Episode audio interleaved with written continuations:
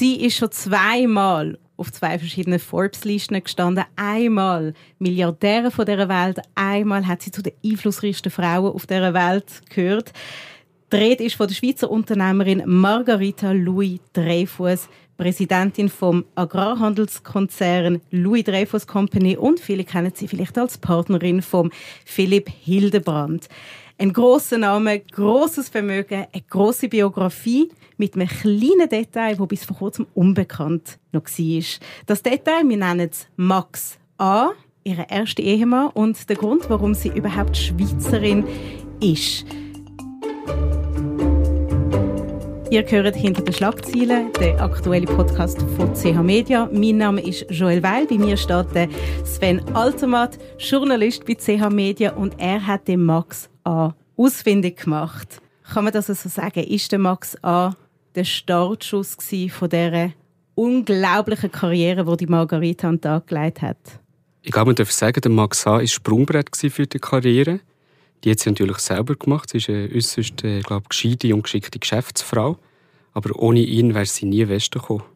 Damit wir schnell alle im Bild sind, tu doch schnell uns ein paar biografische Details nennen von der Margarita.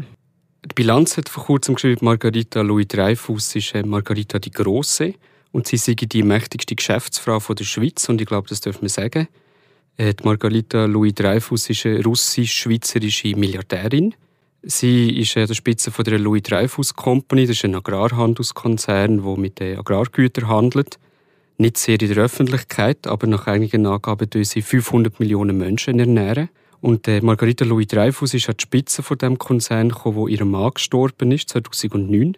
Der hat äh, Leukämie gehabt, das ist der Robert Louis Dreyfus. Und der war eine ziemliche Nummer. Der hat Adidas saniert, ist bekannt worden, weil er ähm, quasi den Deutschen die WM gekauft hat mit, einem, mit einem ominösen Kredit. Er hat im Uli Hoeneß, dem Fußballmanager, Geld zum Zocken geliehen. Und äh, sie war lange in seinem Schatten gewesen, und als er gestorben ist, hat sie ähm, den Konzern Schritt für Schritt übernommen der große Schritt nach Europa aus der ehemaligen Sowjetunion ist ihr ja dank dem Max A geglückt. Wir nennen ihn Max A. Er heißt nicht wirklich so. Du hast ihn gefunden und er möchte auch Max A genannt werden. Warum möchte er äh, unbekannt bleiben? Ist ihm das ein bisschen unangenehm? Ich glaube, es hängt auch damit zusammen. Wir haben es zusammen angeschaut, dass wir äh, ihn auch schützen wollen. Er ist keine Person von der Öffentlichkeit. Er hat äh, in einer Person, die eine Person von der Zeitgeschichte ist und eine wichtige öffentliche Person, zu etwas verholfen. Er selber aber äh, muss nicht eine öffentliche Person werden. Bevor wir schnell darüber reden, wie sich die beiden überhaupt kennengelernt haben, Sag doch schnell, wie hast du ihn überhaupt gefunden bzw. von ihm erfahren? So wie ich das verstanden habe, haben das ja Journalisten vor dir auch schon versucht, ausfindig zu machen, wie das mit dem Schweizer Pass funktioniert hat oder wie überhaupt der Sprung aus der Sowjetunion für sie funktioniert hat. Du hast das geschafft? Ich kann jetzt nicht jedes Detail erzählen, aus Gründen des Quellenschutz, aber angefangen hat es eigentlich im Handelsregister. Wir kennen das, im Handelsregister sind Geschäftsleute drin, man sieht, wenn es irgendeine Mutation gibt. Und bei der Frau Louis Dreyfus war immer äh, die Rede davon, ihre Heimatort ist Önsingen. Also sie ist von Önsingen. Und äh, ich habe mich gefragt, äh, wieso eigentlich? Was hat denn die mit Önsingen zu tun? Önsingen ist ein, äh, ein, ein Solothurner Dorf, wo viele Leute aus der Stau nachrichten können. Es ist oft Stau, die Autobahn 1 fährt dort durch. Und so bin ich ihm eigentlich dann auf die Spur gekommen. Mit verschiedenen Kontakten, die ich vor Ort hatte, mit verschiedenen Registern vor Ort. Und äh, so bin ich auf seinen Namen gestoßen und äh, habe äh, dank ein, zwei Leuten aus seinem Umfeld zu ihm den Kontakt können herstellen. Eben, da kann ich jetzt nicht in die Details gehen, aber äh, bin dann doch ziemlich baff als ich ihn zum ersten Mal getroffen habe.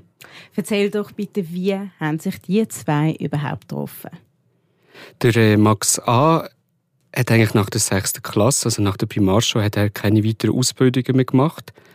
Er hatte verschiedene Jobs, gehabt, er hat sich so ein bisschen durchgeschlagen, hat mal dort, hat mal an anderen Orten gearbeitet. Und, äh, aber einer von seinen Trau Träumen war immer, in die Sowjetunion zu gehen. Also eben, wir sind Anfang 80er Jahre und er hat Geld gespart und ist in die Sowjetunion. Er war in einer deutschsprachigen Reisegruppe unterwegs. Das ist von so einer Reiseagentur organisiert worden. Es hat gar keine anderen Möglichkeiten gegeben, in diesem Land zu reisen. Mhm. Und dann war er eines Abends mit seiner Gruppe in, in Leningrad. Gewesen. Und heutige St. Petersburg. Genau, das heutige St. Petersburg. Und dort hat er nachher eine junge Frau getroffen, noch nicht einmal äh, äh, noch so knapp erwachsen, nicht einmal 20, die Margarita Bogdanova.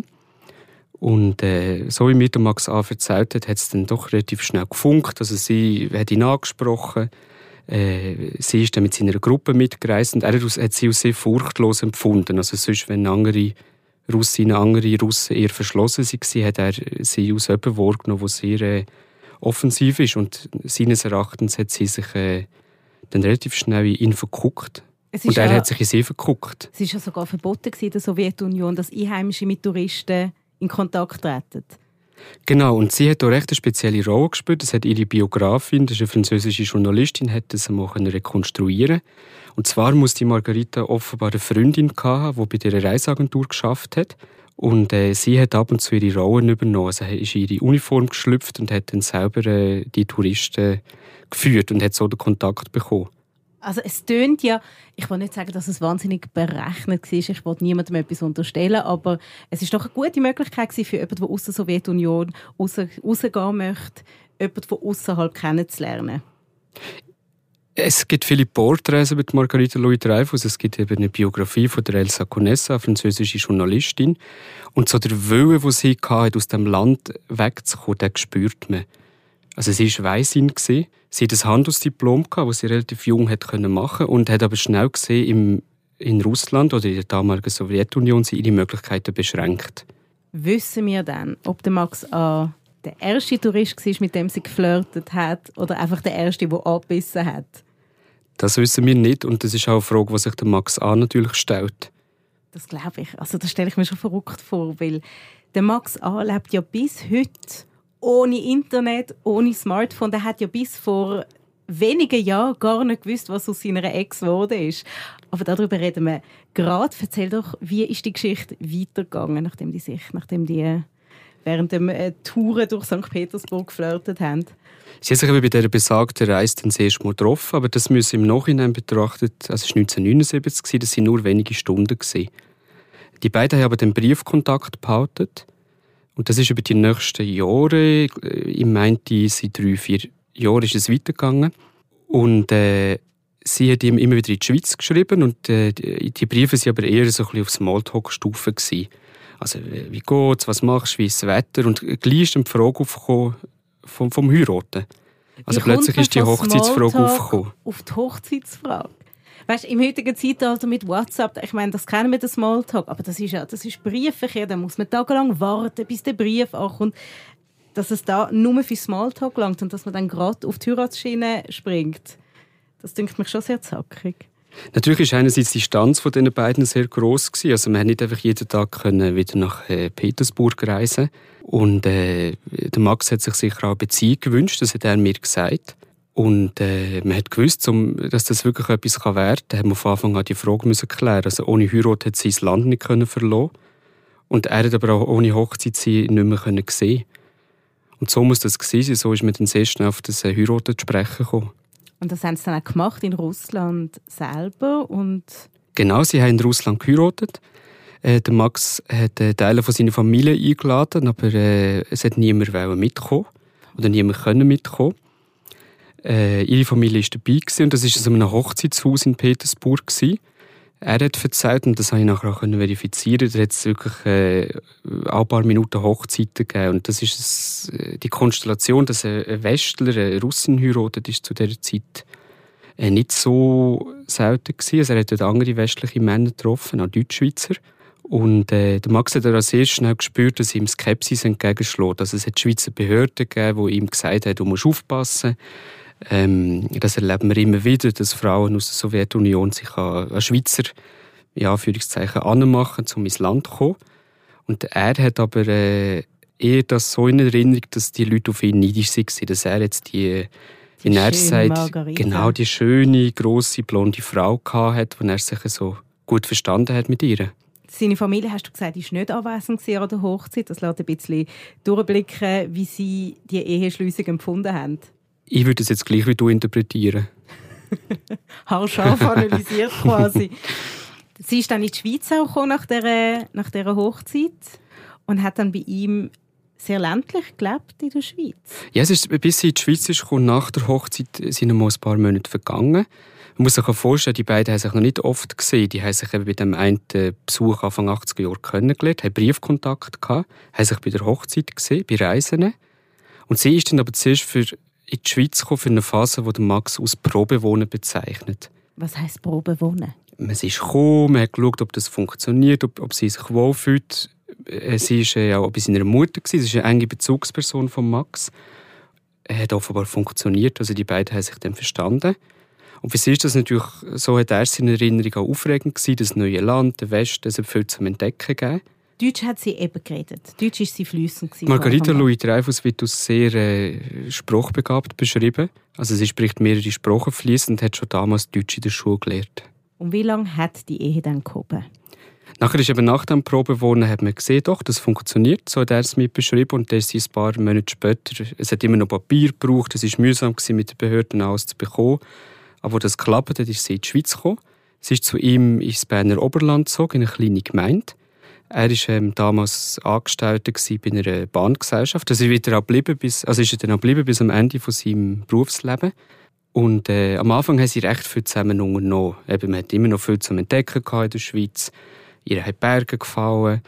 Aber dann ist es ist im Sommer gewesen, es ist dann langsam Herbst, es ist Winter geworden und äh, er hat auch immer müssen arbeiten und ähm, immer ist es schnell zu viel geworden. So hat er mir es beschrieben. Also er hat äh, natürlich sich nach seinem Arbeiten, das doch eher streng war, aber auch ausruhen, hat mal ein Feuer oben Bier wollen und sie hat natürlich immer gefunden, äh, machen wir doch mehr zusammen. Und irgendwann hat sie ja gefunden, er müsse mehr aus sich machen. Er soll doch nicht nur ein Bahnangestellter bleiben, er müsse doch auch noch Ausbildung machen. Aha, da merkt man, sie war damals schon eigentlich sehr ambitioniert und eine, die ein nach Größerem strebt. Ja, das Bild habe ich auch bekommen. Und er ist ein gemütlicher. Er ich würde ihn als gemütlich und auch doch selbstzufrieden im positiven Sinn beschreiben. Also er hat äh, etwas erreicht, ist mit dem eigentlich zufrieden gewesen und hat für sich ein Leben aufgebaut, wo jetzt nicht ein, äh, ein, ein grosses Leben ist, aber ein Leben, das für ihn äh, so gestummen hat. Und das hat natürlich zu Konflikten geführt. Und nachher kann man sich vorstellen, im Berner Oberland, im, im Herbst, das ist, äh, wird dann recht schnell kalt, es wird dunkel und es ist nicht so äh, der Ort gewesen, so hat er es erzählt. Es war nicht so der Ort, wo ihr hat passt. Moment, sie kommt aus St. Petersburg. Da wird es doch viel kälter wie im Berner Oberland. Das ist eine Frage, die ich ihm auch gestellt habe. und er hat sich dann natürlich auch an St. Petersburg erinnert. Und äh, man kann sich das vorstellen, die Stadt hat natürlich viel mehr pulsiert als so ein Dörfli im Oberland. Das kann ich mir vorstellen. Und das alpine Wohnen war für sie natürlich etwas Neues gewesen. Ich muss immer sagen, das ist auch eine Version von ihm wir haben oder ich habe im Zug von der Recherche versucht, Kontakt aufzunehmen mit ihr und auch äh, gefragt, wie sie die Zeit empfindet, aber äh, da haben wir keine Antworten bekommen. Und dann ist der Winter gekommen, im Berner Oberland und es hat nicht mehr knistert, sondern knatscht. Ja, die, ist, hat jetzt, also die gemeinsame Ehezeit hat irgendwie ein halbes Jahr andauernd und es ist, äh, wie er es beschrieben hat, immer wie schwieriger geworden, das Zusammenleben. Sie ist dann auch ausgezogen Sie ist nach Bern, nachher nach Zürich, also Großstadt hat sie angezogen. Und äh, sie sind noch zusammengeblieben und hat offen darüber geredet, was kann man noch machen, wie kann man es retten. Aber ähm, dann ist es zu der Trennung gekommen. Und äh, der Zeitraum, wo sie nachher effektiv zusammen waren, war kurz. Gewesen. Also es ist ein bisschen mehr als ein halbes Jahr. Und früher war es ja noch so, gewesen, dass es einfach gelangt hat, mit einem Schweizer zu heiraten. Und voilà, Schweizer Pass. Da hat man weder eine Prüfung müssen machen noch eine gewisse Anzahl Jahre in der Schweiz leben. Sie hat eigentlich von Anfang an den Schweizer Pass in der Tasche gehabt. Das ist äh, absolut so. Also die Schweiz ist das letzte Land in Westeuropa, wo das äh, so gelten hat. Und äh, das ist auch später, Anfang 90 Jahre, abgeschafft worden. Und der Bundesrat hat damals äh, in seiner Gesetzesbotschaft, wo man, de, wo man das abgeschafft hat, es ist ein sehr patriarchales Konstrukt. Es war nur für Frauen so. Also nur die Frauen haben den Pass äh, wie ihre Männer bekommen, die Männer umgekehrt nicht. Das ist natürlich auch eine Ausprägung vom Zeitgeist. Natürlich. Aber wo der Bundesrat dann das abgeschafft hat oder die Botschaft gemacht hat, ist auch die Rede davon, dass das Missbrauchspotenzial gross war. Also man hat das Phänomen offenbar immer wieder beobachtet. Man hat auch die, die erhöhte Scheidungsquote gesehen, gerade von Frauen, die aus Osteuropa gekommen sind und Schweizer Männer geheiratet haben.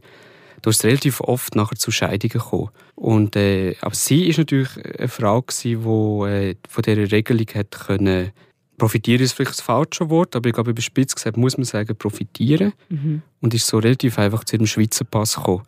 Und der Schweizer Pass hat ja nachher für sie auch eine spezielle Bedeutung bekommen für ihre spätere Beziehung, aber da können wir vielleicht noch darauf zu reden. Kommen wir noch drauf. Wissen wir, was Margarita in ihren Anfängen in der Schweiz gemacht hat, geschafft hat, studiert hat? Margarita hat sehr junges Handelsdiplom können machen in Russland. Eben, sie hat Sprachen gelernt, sie hat äh, sich für wirtschaftliche Zusammenhang interessiert und hat auch äh, mal Studien in diesem Bereich aufgenommen. Und was sie nachher später den Max verloren hat, hat sie in einer Elektrofirma in Zürich geschafft, im Marketing oder im Import-Export. Und dort war sie dann auch mehrere Jahre tätig. Gewesen.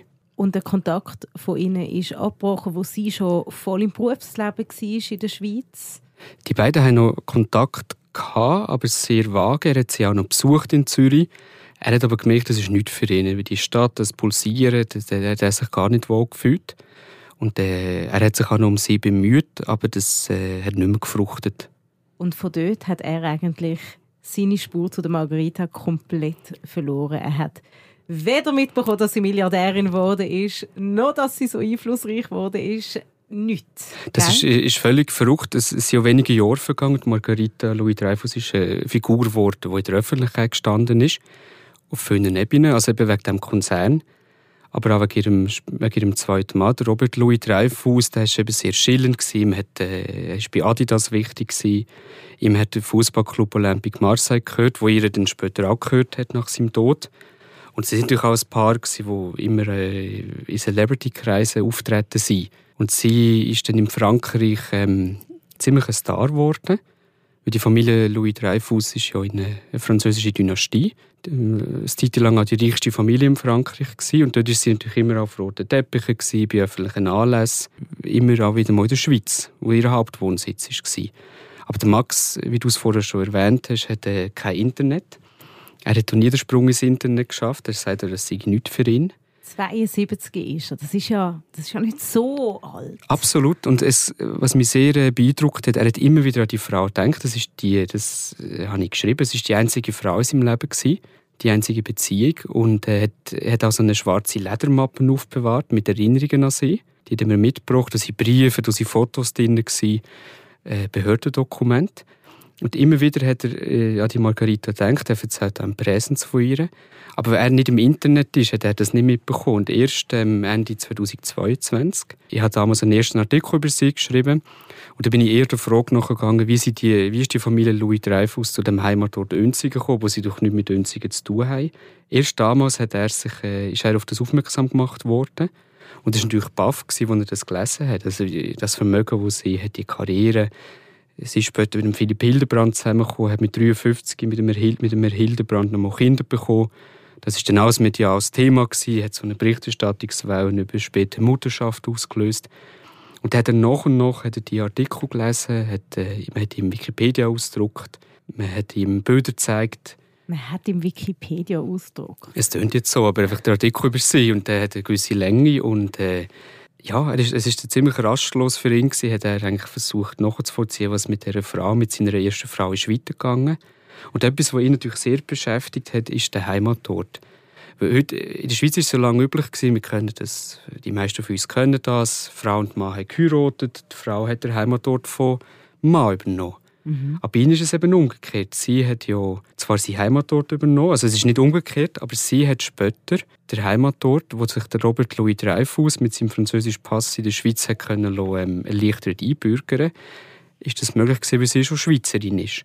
Und dann ist der französische Milliardär und äh, Weltunternehmer ist dann plötzlich von Önsingen gewesen. Und das hat natürlich den Max beschäftigt, wie das äh, hat können passieren, dass er quasi plötzlich der Heimatort anderen Männern hat weiter vererbt. An den Kindern, die Louis, Frau Louis Dreyfus später bekommen hat mit den anderen Männern, die auch der Heimatort Önsingen bekommen. Zwei Söhne hat sie mit dem Robert gehabt, zwei Mädchen mit ich glaub, dem Philipp. drei Söhne mit dem Robert. Der eine ist mit auch einigermaßen berühmt worden, der Kirill Louis Dreyfus, der hat einen britischen Fußballclub gekauft. Und mit dem äh, Philipp Hildebrand hat sie 2016 noch eine Zwillinge bekommen mit 53, also sie war 53 gewesen. Genau. Und das ist dann so weitergegangen und so ist eigentlich der Max. Der Max ist nachher immer an der äh, Margarita irgendwie noch geklebt, beziehungsweise sein Heimatort. Also ich würde das jetzt interpretieren als sehr festgeklebt. 40 Jahre, also ich habe das jetzt mal nachgerechnet, 40 Jahre lang keine Beziehung geführt, sich vielleicht auch gar nicht mehr verliebt. Also die ist wirklich mit seinem Herzen weg. Ja, er würde es wahrscheinlich selber nicht so sagen, weil er hat seinen Stolz. Aber ich glaube, das kann man so sagen. Und was natürlich faszinierend daran ist, es ist nicht nur mit seinem, mit seinem Herz weg, sondern es haben sich auch die ganzen Vorzeichen geändert. Also was, äh, er hat so sein, ist ein Schweizer Arbeiter gewesen, hat für eine Russlandreise gespart, hat ein solides Leben gehabt. Mhm. Aber ist halt in seinem Leben nicht mehr viel weitergekommen. Er hat nie eine Ausbildung gemacht, ist nachher sein weiteres Berufsleben in der Bahngesellschaft gewesen. Er hat nicht viel Geld können sparen und sie ist äh, zu einer Multimilliardärin geworden und äh, der Max hat also ein paar Rechnungen gemacht, wie lange es sie braucht, ähm, um sein äh, Vermögen zu verdienen. Und, äh, ich tue jetzt keine Zahlen nennen, aber äh, es ist äh, ein Wert von ein paar Sekunden. Wow. Also machen wir doch schnell Kontrastprogramm. Sag doch schnell, wie die Margarita heute lebt. Und nachher schauen wir, wie der Max A heute lebt. Also Margarita Louis Dreyfus ist immer, immer noch der Spitze von der Louis Dreyfus Company, die sie ja wirtschaftlich beherrscht. Und letzte Woche war sie in den niederländischen Medien, weil ähm, der Hauptsitz ist in Rotterdam mittlerweile von der Louis Dreyfus Company. Sie hat sich eine Milliardendividenden ausgezahlt. Ähm, Olympique Marseille hat sie mittlerweile verkauft. Sie wohnt in? Sie wohnt am Zürichsee unter anderem in Davos und da hat sie aber auch noch Häuser und Wohnungen, also das weiß man ja nie so genau, aber an verschiedenen Orten. Aber ihr halt Hauptwohnsitz so ist in der Schweiz, wie man es halt dann so hat. Und äh, ich glaube, der FT hat mal geschrieben, sie lebt am Flugzeug, weil sie ist natürlich sehr viel unterwegs. Also ihre, ihr Konzern hat äh, Orangenplantagen in, ähm, äh, in Brasilien, ist in Osteuropa aktiv und das ist natürlich ein Weltmarkt, wo man hier bespielt. Und der Max A.? Der Max A. ist äh, nach der äh, Trennung von der Margarita in, im Berner Oberland geblieben, wo er bis heute wohnt. Er ist noch einmal umgezogen in eine kleinere Wohnung, weil er die Wohnung, die er vorher hatte, sich nicht mehr können leisten konnte. Die war wie groß? Das weiß ich nicht mehr. Das muss aber auch eine sehr kleine Wohnung sein. Und heute lebt er auch wieder in einer kleinen Wohnung. Verlangt der Max A. Jetzt Anerkennung ist vielleicht das falsche Wort, weil Anerkennung für was. Aber hätte er sich irgendwie gewünscht, dass die Margarita immer mal irgendwie mit ihm Kontakt aufnimmt. Das hat er sich immer absolut gewünscht und eben die Ledermappe ist für ihn immer auch griffbereit gewesen, mit den Erinnerungen an sie und äh, wer wirklich die Möglichkeit vom Internet nicht könnte und eben wie so der, der Zugang dazu hat er sich auch nie Gedanken gemacht, also man, wir, können das auch, man hat vielleicht Ex-Partner, Ex-Partnerinnen und man tut doch ab und zu nach ihnen googeln, man schaut, wie geht es weiter im Leben, selbst wenn Distanzen dazwischen sind. Und äh, er hat das Bedürfnis gehabt und äh, er würde sehr gerne noch einmal mit ihr, mit ihr reden. Aber jetzt, wo er die ganzen Artikel über sie gelesen hat, wo er, wie du vorher gesagt hast, äh, Wikipedia über sie gelesen hat, hm. hat er jetzt doch auch erkannt, das wird wahrscheinlich nicht mehr. Also die Frau, die er zuerst geheiratet hat, ist für ihn unerreichbar geworden. Er hat aber auch gesagt, er brauche kein Geld von ihr. Also, äh, er hat das äh, alles im Stolz gesagt, aber er wird natürlich sehr gerne mit ihr noch Kontakt haben. Man muss auch sagen, wieso, wieso Geld? Bei der Scheidung damals hat er ihr eine Abfindung zahlen. Also sie hat ja zu dem Zeitpunkt nicht Geld verdient und äh, das Bezirksgericht Zürich, wo sie nachher sie geschieden wurde, hat entschieden, er muss ihr 2'500 Franken Abfindung zahlen, per Saldo. Also nachher ist das für ihn erledigt gewesen. Ist aber ein Haufen Geld gewesen. Ist für ihn, wie du sagst, es ist ein Haufen Geld gewesen. Für ihn. Absolut. Und das hat ihm natürlich schon zu denken gegeben. Wenn er das jetzt in die Relation setzt zu dem Vermögen, das die Frau heute hat, dann gibt ihm das zu denken. Gut, aber jetzt müssen wir ja auch schnell fair bleiben. Natürlich ist unsere erste Intuition, wenn wir die Konstellation und den Werdegang uns anschauen, ist die, der erste Gedanke ist, sie muss ihm Geld geben. Aber äh, de facto muss sie ja gar nicht. Sie muss gar, ja gar nicht. Es ist ja ihr Leben, wo sie, wo sie gelebt hat. Und ist sie ja hat, ein, okay. äh, hat ein erfolgreiches Leben gelebt und lebt immer noch ein erfolgreiches Leben. Also als Unternehmerin ist sie hoch erfolgreich. Und äh, was man auch muss sagen ist, äh, ihr Leben wird natürlich immer sehr klischiert beschrieben. Es gibt viele Porträts über sie. Man liest zum Beispiel in der Süddeutschen Zeitung hat es ein Porträt gegeben, die listige Witwe ist der Titel gewesen. Es ist ein bisschen eine Märchengeschichte natürlich auch, wo man als Sülze kann erzählen Die junge, grosse blonde Frau aus Russland, wo in den Westen ist gekommen, wo, sich in eine, in eine berühmte Dynastie eingeheiratet hat und heute die Dynastie beherrscht. Es hat Familienstreitigkeiten mit verschiedenen Zweigen. Das ist in Frankreich sehr eng begleitet worden. Und sie ist natürlich an Medien, gerade in Frankreich, Medien gegenüber sehr misstrauisch. In Frankreich sagen wir ihr die, die Zarin, manchmal die eiserne Zarin, die eherne Zarin. Und äh, das sind natürlich auch so Labels, die von einem gewissen Klischeebild zehren. Bist du noch im Kontakt mit dem Max A? Zwischenzeitlich nicht, aber äh, eine Vertrauensperson, die mir beim Kontakt geholfen hat, ist dort mit ihm in Kontakt. Weil interessant wäre ja zu wissen, ob in der Zwischenzeit, seitdem die Artikel veröffentlicht worden ist, vielleicht Margarita doch das gelesen hat und sich vielleicht doch dafür interessiert, mit ihm wieder in Kontakt zu treten. Das ist natürlich eine Frage, die mich auch sehr interessiert, aber ich glaube, ich würde die Beantwortung dieser Frage auch ein bisschen Zeit geben und ihm die aber bei Gelegenheit eine stellen ich möchte jetzt nicht sagen, dass das so die klassischen Geschichten sind, wo das Leben so schreibt, wie die wenigsten von uns werden im Laufe von ihrem Leben zu so einflussreichen Menschen wie die Margarita. Und trotzdem ist es doch irgendwie sinnbildlich, wie das Leben einfach manchmal seinen Lauf nimmt, wie einzelne Begegnungen zum anderen führen und am Schluss, am Schluss, wird niemand schon tot sagen, aber irgendwann man einfach zurückblickt und vielleicht über sein eigenes Leben auch kann sagen es ist schon verrückt, wie sich das alles entwickelt hat. Absolut, da spielen Zufälle rein, die es so nur im echten Leben geben kann. Sven, ich danke dir vielmals, bist du da gewesen und hast du die spannende Geschichte mitgebracht. Danke dir, Joel. Und euch danke ich fürs Zuhören. Mehr Podcasts von CH Media findet ihr unter chmedia.ch/podcasts. Bis zum nächsten Mal.